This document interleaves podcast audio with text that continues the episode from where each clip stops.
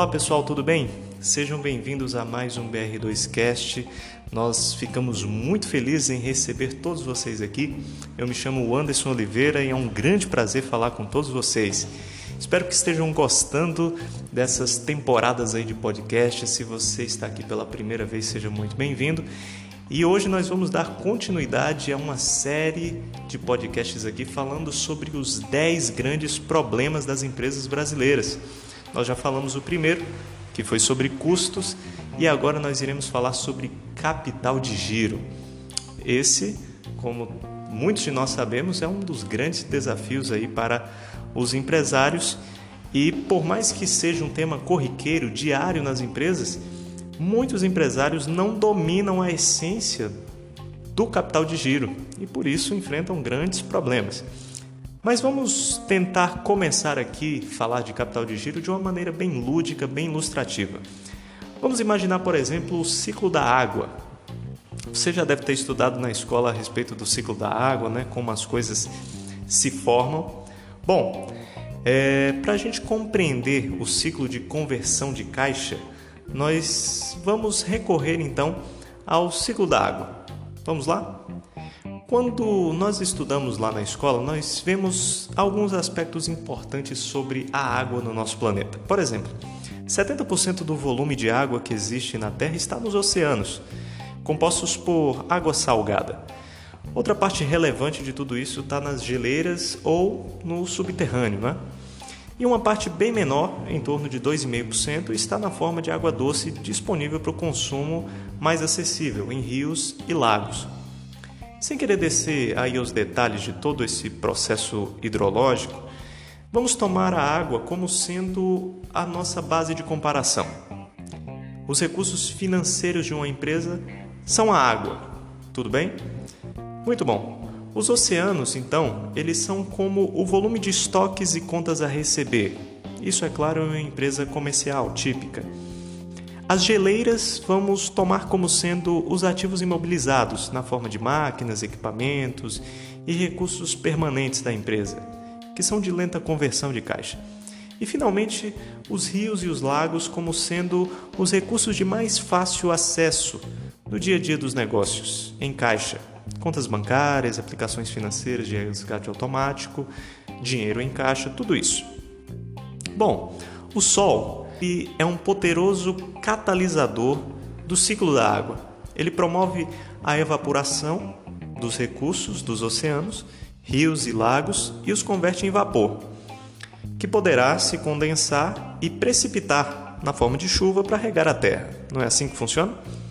Em uma empresa, é preciso que haja um processo semelhante, promovido pelas vendas e pelas cobranças sobre os recursos alocados em estoque e contas a receber para que venham para o caixa e reguem as necessidades financeiras da empresa imediatas, que farão com que a empresa honre seus compromissos com credores e realize os lucros, que até então estavam acumulados lá nas nuvens. Né? Esse é o ciclo de conversão de caixa, dito de uma maneira mais lúdica, para a gente poder compreender. O ciclo de conversão de caixa tem o poder de demonstrar a capacidade de a empresa promover caixa em realização de rentabilidade efetiva, que é o retorno sobre o capital investido, controlar os giros de estoques e contas a receber, explorar o relacionamento entre os recursos disponíveis e as obrigações a pagar e ainda calcular o nível ótimo de capital de giro que a empresa precisa para sustentar suas operações.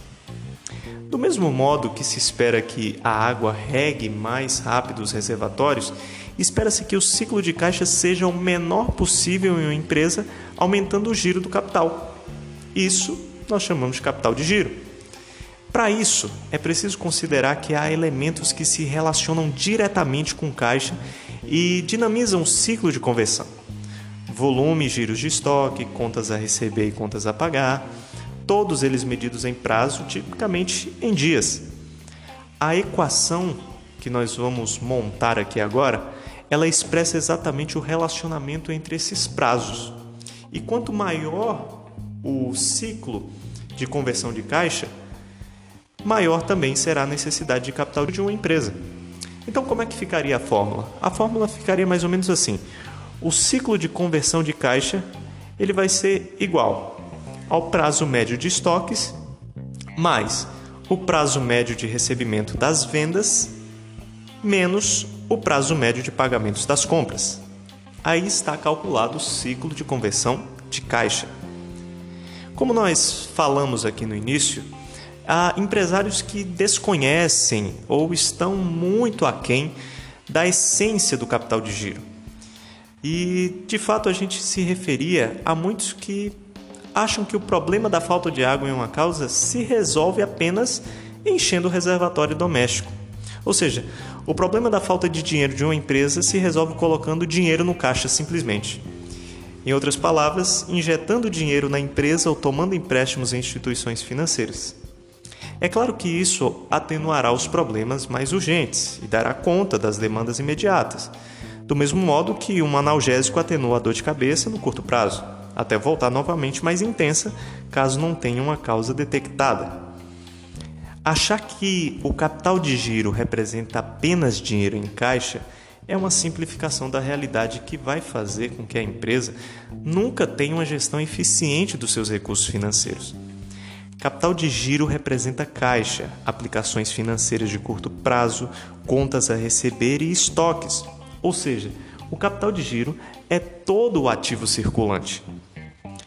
De modo que volume de estoques, prazo médio que a empresa leva para receber por suas vendas, além do volume de suas dívidas e o prazo que tem para pagá-las, são variáveis que podem comprometer a gestão do caixa do negócio. De modo resumido, o desafio para a empresa é encurtar o prazo do ciclo de conversão de caixa. Para isso, deverá se guiar por alguns aspectos e deixar que os seus estoques girem mais rapidamente, receber suas duplicatas em prazo mais curto e estender suas contas a pagar. Até onde possível, né?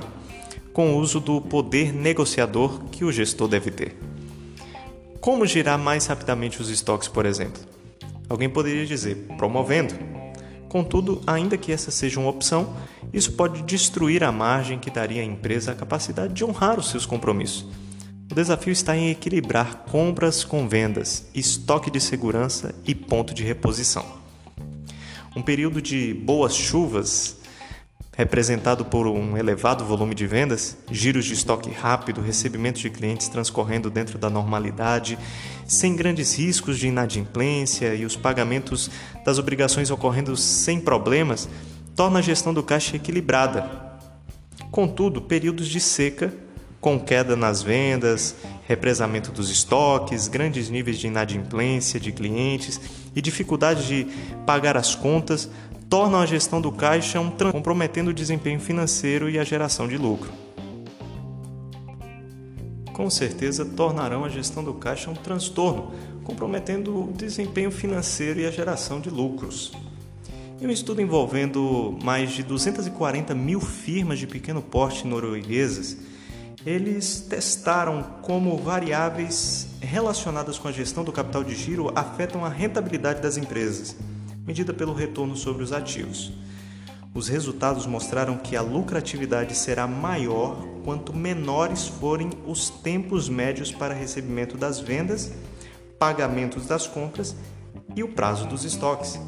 Em outras palavras, quanto menor o tempo do, o tempo do ciclo de conversão de caixa, maior a lucratividade da sua empresa. Claro que há diversas variáveis exógenas que se relacionam e ajudam a explicar essa relação. Não por acaso, em outro estudo conduzido é, recentemente por Lemte e colegas, com aproximadamente 400 empresas africanas, foi identificado que quanto maior o ciclo de caixa, o período médio de recebimento de clientes e o tempo médio de estoques, pior será o desempenho da empresa, medido pela rentabilidade sobre os investimentos. Contudo, um prazo maior de pagamento das compras se mostrou positivamente associado à rentabilidade. No entanto, o custo das operações de crédito é uma variável que precisa ser levada em conta antes de considerar esse achado como válido para qualquer ambiente de negócios. Para além de tudo que nós discutimos aqui, que está longe de dar conta de toda a complexidade da gestão de caixa e capital de giro, É preciso considerar que nem sempre empresas que elevam suas necessidades de recursos de curto prazo estão em situação financeira difícil. A cada ciclo de crescimento nas operações e vendas, a, empre a empresa precisa ajustar para cima sua disponibilidade de capital de giro. Assim como a cada queda nas vendas, mantendo-se o ritmo de compras e despesas, a empresa também perceberá aumento na necessidade de capital de giro.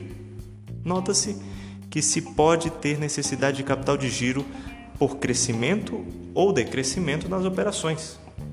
E como saber quando é um ou outro caso? A resposta está em identificar e monitorar os indicadores que afetam o capital de giro da sua empresa.